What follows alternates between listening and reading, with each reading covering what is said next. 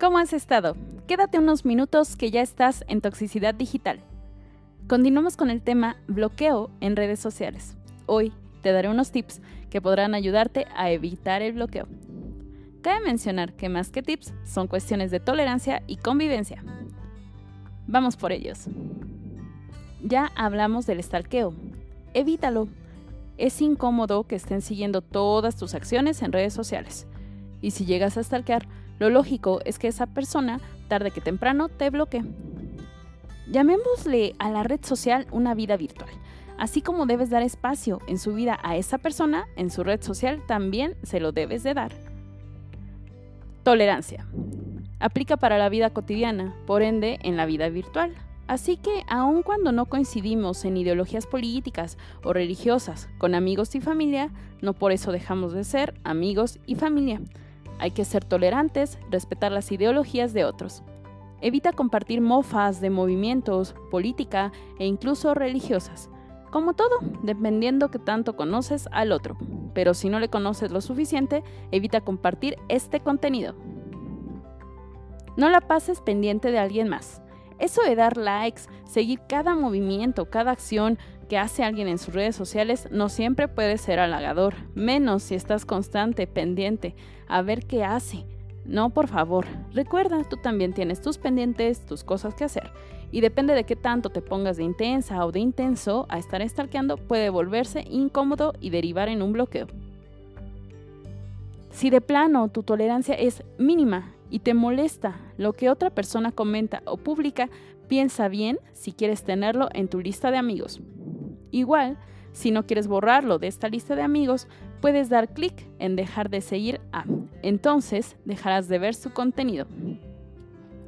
Para ir a la opción de dejar de seguir a alguna persona de tu lista de amigos, tienes que dirigirte al perfil de esa persona. Vas a seleccionar un pequeño icono que tiene la forma de una personita le das clic ahí y te va a desplegar las opciones que es eliminar de tu lista de amigos, dejar de seguir a o tomarte un descanso. Selecciona la que más se ajuste a tu necesidad. Estos tips, si bien son generales, para mí son claves. En la red social nos sentimos libres y para que no nos bloqueen hay que permitir que esa persona se siga expresando libremente.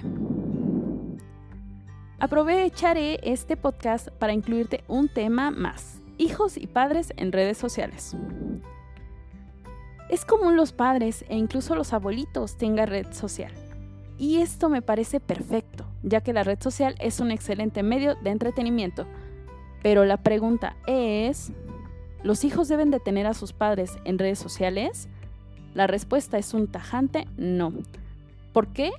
Acorde con un artículo, en lugar de que esto logre una mejor comunicación entre padres e hijos, puede derivar en que los hijos sientan una limitación e invasión. Además, pueden sentir que sus padres no confían en ellos. Pero, ¿y los peligros en las redes sociales? En efecto, están al acecho de los menores. Entonces, tu rol como madre o padre de familia es alertar de los peligros de las redes sociales, darles a tus hijos unos tips de cuidado, como las recomendaciones que te di para los jóvenes en redes sociales. Si no las recuerdas, te las resumo aquí. No dar información personal. Quitar la ubicación. Ajustar la privacidad. No aceptar solicitudes de desconocidos. Esta situación se dio hace aproximadamente 5 años la verdad es que desconozco la razón. Sin embargo, actualmente existe la opción de que solamente los amigos de tus amigos de tu red de, Facebook puedan mandarte una solicitud. Por último, sigue tus instintos. Si algo te incomoda, díselo a tus padres. Para este punto es crucial la confianza entre padres e hijos y claro, una comunicación abierta. Si bien estos tips son más encaminados a los menores de edad, también como adultos hay que tener mucho ojo, ya que no estamos exentos de los riesgos que tienen las redes sociales. La información es poder.